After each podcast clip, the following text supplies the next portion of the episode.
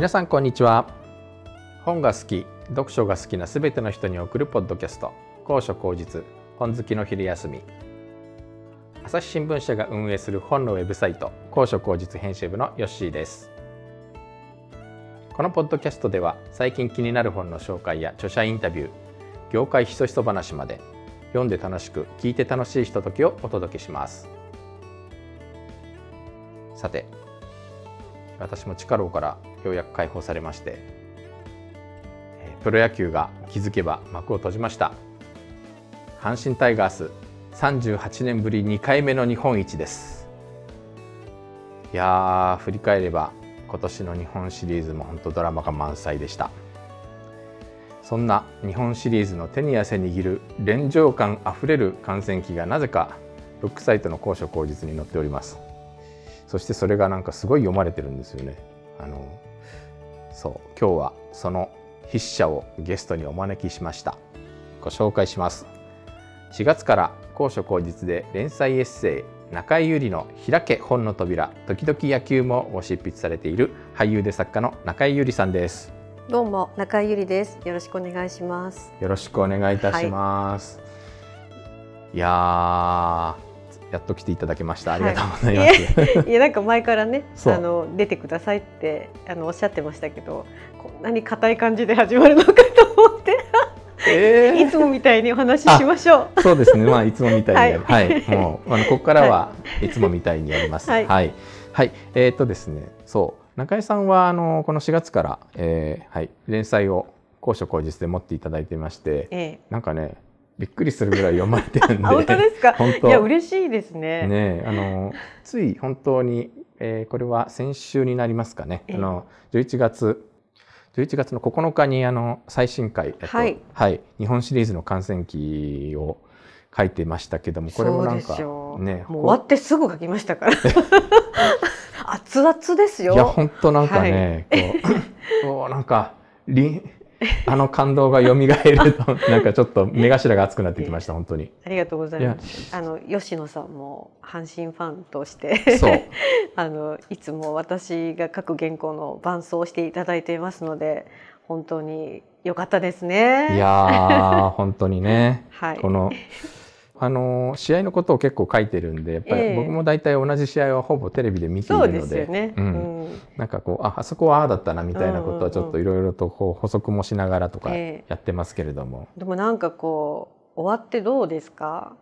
終わって、うん、なんか寂しいけど、まだちょっと興奮も続いてる感じで私は昨日ねあのちょっと本読んでて、ええ、あの哲学者のボーヴォワールっているじゃないですか。はい。でそのボーヴォワールの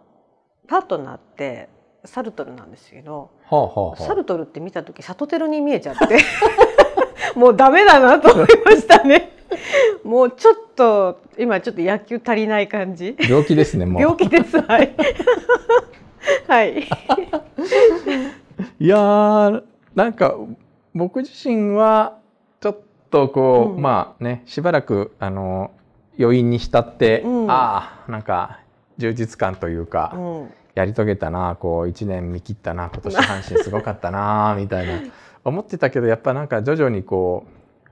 これは来年優勝できなかったら大変だみたいに思ってきて。まあもう来年にねそう。もういろいろこう決まってきてますもんね開幕戦のこととか、うん、そう、ね、来年は東京ドームそうそうそう東京ドームの巨人戦、うん、おおまあ。ちょっとあの甲子園とか京セラよりは、まあ、近いので行きやすいなとか思い あとチケット取れるかどうかだなと思いましたけど、ね、大変そうだけど、はい、開幕戦だしね、えー、っていうのもあるんだけどセ・リーグで連覇したことのないチームって阪神と d n a ぐらいじゃないかなっていう。そうなんですね、うん、あ実は。じゃあ連覇を目指して。連覇を目指して。はい、うん、というふうに思いますよ。やっぱりあの私はあのちょうどね第6戦でこうまあタイになったじゃないですか、はい、3対3で。でその時にいやもう半ば諦めてたんですよね。もう第7戦は宮城投手が投げるし、まあね、オリックスはね。そう初戦完封されてたしね。完封というか、うん、第2戦ですね。第2戦無失点に抑えられてたしね。だからちょっと難しいかなって思ったんですよ。でも岡田監督がやっぱりこう監督就任されてもう岡田監督じゃなきゃいつ日本一になると思ってたんで、うん、本当になってくれたと思いましたね。なってくれた。よかったです。いやでも今回はもう振り返ってみればもう圧倒的な、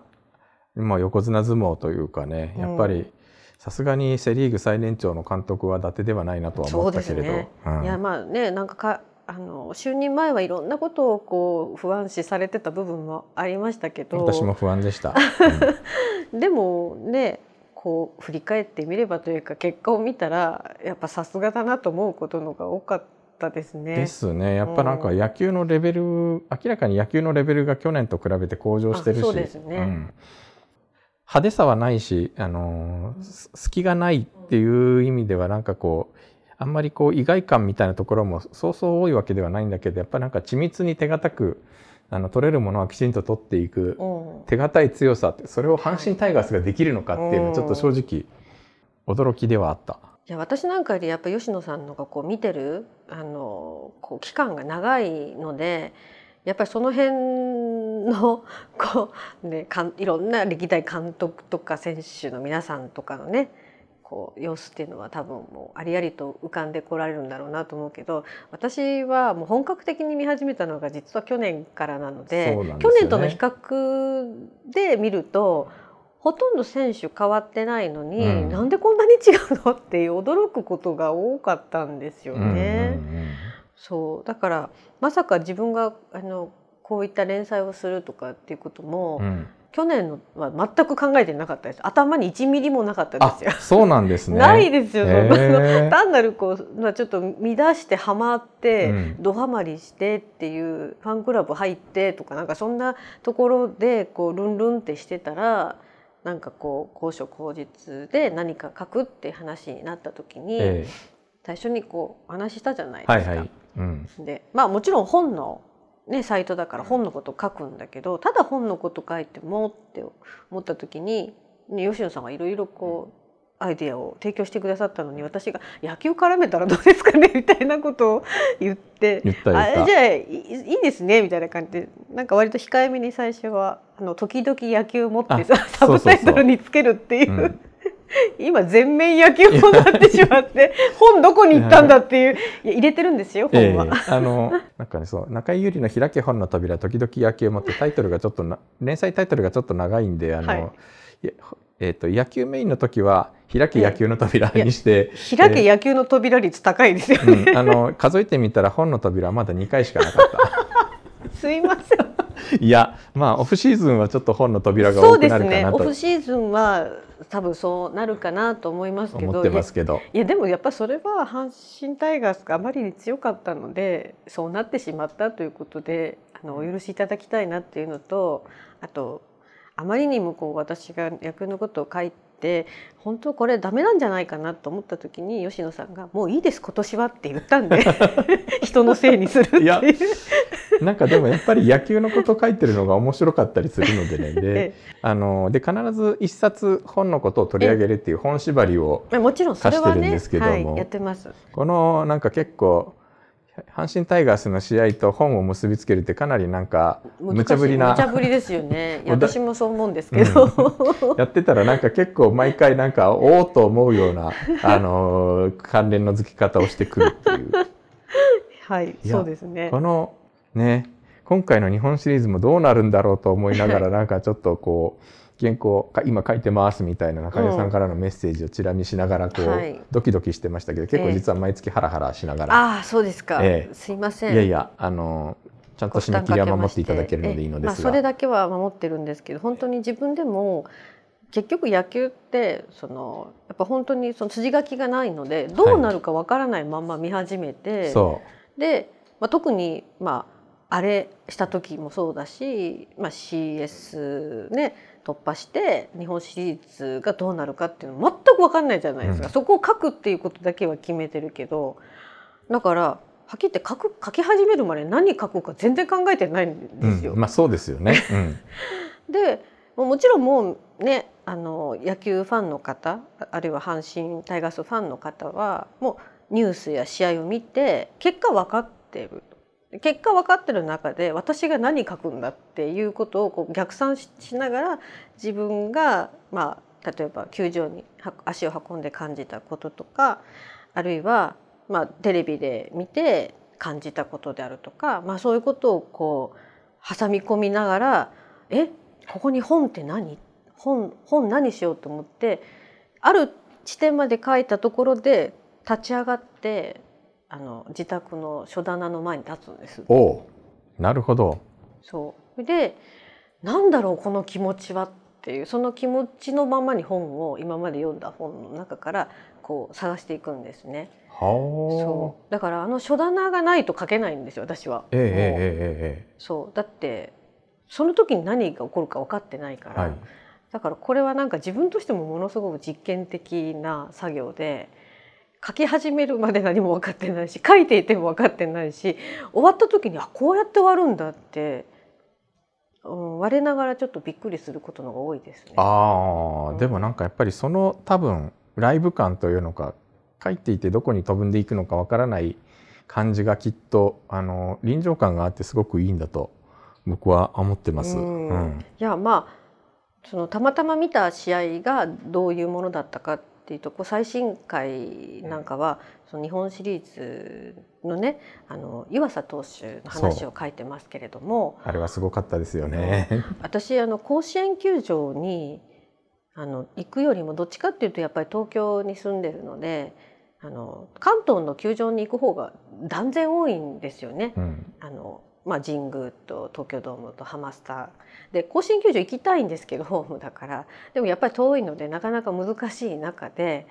どっちかっていうとそのあれしてからの方が結構足を運んでるんですけども、ね、その前のねあのペナントの時に行った回数って本当に数えるほどその中にたまたま6月15日があったっていうのが湯浅投手がオリックス戦で打たれた試合を。そうあれを見ちゃって私は父と一緒に見に行ったんですけど本当2人とも口聞けなかったですよ帰る時。ね。その前に見に行ったのがあのあれですね伊藤将司投手が、巨人戦で15対0で勝った時。そう。だからこう極端すぎて。極端ですね本当に。どっちもなんか何度あるかどっちもちょっとやっぱり、ね、あの思い返すような試合だったんですけどそう。だからそれ以来の登板をまた甲子園で私は見たっていう。なんかその見てしまったっていうのがこれって本当に計算できないことなので、うん、だから余計にこう自分の中にものすごく焼き付いてこれ書かないといけないなっていう気持ちになったんですよね。やっぱりあれは本当にすごい劇的なシーンでしたけどあの、えー、湯浅投手が登板したこと自体もそうだったんですけど、はいえ。ー、それをサンテグジュペリの夜間飛行を持ってくるっていうのはこれは中井さんしかできないです。やっぱりね、毎回原稿読みながら、ええ、そうきたかって、予想外の本か、あの、予想通りになったことはそもそもないので。いやでだってね野球のことを例えば書いてる作品っていうのはまあたくさんありますけれどもそういうことじゃないじゃないですか、ええ、なんかなんていうか全く違うところから持ってくる。でも私は結構どんな経験でもあのなんか自分のこう人生の中に生かされると思って、ね、野球もそうですよね。野球で何かこう起こったことがなんか全然関係ないのに自分の人生に直結するっていうことが、まあまああるので。ありますあります本もそうですね。その SF であってもフィクションまあもちろんもちろんフィクションなんですけど小説は、まあ、そういうものであっても全く自分とはかけ離れた世界の話であってもやっぱどこかでなんかこう自分とこう通じ合うところがあるって思う瞬間があると、はい、いやあると思ってるんですだからどんな本でも実はハマるんだろうって正直思ってるんですけど、まあ、その中でもより自分が心を寄せやすい本をまあ、その時にセレクトできるかっていうことかなっていうふうには思って書いてるんですけどね。でもあれを読んであなんかその僕は勝手に妄想で湯浅投手が甲子園の夜空を飛び回ってるような姿をなんか結構頭の中にあでもそう言っていて嬉しいです。思い浮かんできましたね。えー、よかった、うん、嬉しいです。あのだから優勝した時の9月の9月のあの試合の9月9月の連載も、リタ。思いがけず思いがけずリタ、えー、そっちに結びつけてきたかっていうのはね、えー、なんか毎回毎回驚かされるんですけど、えー、でも確かに今年の阪神タイガースってのはまさにリタだよなみたいなね、あのという中江さんのこう書いてるのを見ながらそうリタなんだよ。なんかやっぱりとすごいあのスター選手が飛び抜けたスター選手がいるチームじゃないからみんなでつないでつないでっていう野球をやってたのはこれまさにリタだよなって。うん、ねなんかすごいホームランバッターがいるわけでもなくなんですかねなんかものすごく泥臭い戦い方なんだけども、ね、その積み重ねが結構こう強いっていうか、うん、これ私自身が自分が割と目指してるところでもあるんですよ。はい、あの特別になんか飛び抜けたところがなくてもあの普段しっかり何か物事をやっていくっていうことが例えば締め切りは守るとかね、うんうん、そ大事大事。そうそう。なんか信頼感を ちゃんと 勝ち取るって大事だなと思ってるしあのやっぱま求められたことのちょっと上を行かなきゃいけないとか、まあ、そういうことも含めて、まあ、そんな飛び抜けたことできなくてもあこの人に任しておけばとりあえず、まあ、何とかしてくれるだろうって思思ってもらえるような、まあ、そのぐらいのあの存在にはなりたいなと思ってるんですけども。お言われてみれば深い。そうですか、うん、やっぱりさすがにこう芸能人として一人で 渡り歩いてきた人の言うこと違う、えー、渡り歩いてきたらなんて。いやいや。お恥ずかしい、うん、でもあのそうあのなんかね思いがけずリタが神回だったのはね、うん、あのちゃんとスタ ちゃんとなんかライトスタンドであのご飯あの食事が回ってくるところ。そうなんですよ。それがちょっとびっくりしましたね、うん、なんか私がこう座ってたらなんか隣の人から「どうぞ」って急に巻き寿司を差し出されて「あどうも」って一つ食べたらなんか今度後ろからシューマイが回ってきてコロッケが回ってきてなんかエビフライが回ってきて最後アイスモナカ回ってきたんですよ。誰がくれたんだろうと思ってわかんないんですけど「あこれどなたから?」って「あ後ろから」って言われて「あ後ろのあどうもありがとうございます」って言うあの振り返れないぐらい狭いんで、誰がくれたかもわかんないけど、えー、でもなんかあのライトスタンドってそういう人間関係なんですよね。あ関西ならではだよな、うん、そうですね、ね、関西ならではだなと思うしそのライトスタンドの人間関係っていうのがすごく面白い。えー、えー、えー、うん。そうスタンドまでリタが循環 リタの循環っていうのがあの本のテーマですからね。そうですね。はい、うん、あなんかちゃんと見た見たま見たまま聞いたままを書いただけでちゃんと完結するってこれは神回だと思った。本当ですね、うん、あのそうそうあったことをそのまま書いただけですからね。そうそうそう。はい、うん、なんかなんかね本当あの乗ってる時神がかってる時ってなんかそういうことって起きちゃいますからね。起きますね。うん、うん、まあそういうことをまあなんていうかある意味そのちゃんとこうキャッチするっていうことだけが必要とされてるんだろうなって思いました。うん、うん、いや本当におかげさまでなんかすごい注目されて、そのなんかリタの話はなんか他の雑誌の雑誌のなんかこうインタビューとかでも登場してたし新聞からなんか、雑誌でしたね、ナンバーに登場してましたね。はいはいそうですね、うん、とか。いや結構やっぱり私があのね阪神タイガースを応援してるっていうことをあの、まあ、こう知った方が何をこう参考にして見られるかっていうとやっぱりこの「高所高実」の連載をあの参考にされるそうなんですよね。まあ、どういう方にこう応援されてるのかとか、何を見てきたのかっていう。だからまあそれはそれであのすごく読んでいただけるっていうのは嬉しいし、まあ、どういうふうに私がこう思いを寄せてるかっていうこともまあ、あの文章を読んで分かっていただけるっていうのはあの非常に私の私としては、まあ、私の自己紹介的な ものもありますね。うんでもなんか多分そういうエッセイというかそういうあれって多分他にあんまりないですもんねきっと。いや私もああいうの書いたことないです初めて書いたのであのまあこれもうねあの来年も書いていいんですよね。あもちろんもちろんもちろんですよ。だからまあこれからちょっとね、うん、まあオフシーズンで、はい、まあちょちょっと落ち着いてまたね来年3月、ね、また春からは開幕からかまたこういろいろなことど何を書いていくかわからないけども私はまあ来年もぜひ日本一になってほしいと思っているしそこまで追ってできれば書いていきたいと思ってるんで。その、はい、きっとねそう連覇の軌跡をちゃんとこう、ね中井さんが追い続けるような連載になったらいいなと。いいなと思ってますね。まあでも1回でも本当38年ぶりっていうのはね小学校の6年生で以来ですからね。ね。私と吉野さん同い年なんで。はいはい。いや本当長いこと待たせてくれたなという感じでしたけど、えー、待たされましたね、ね、だいぶね。はい、うん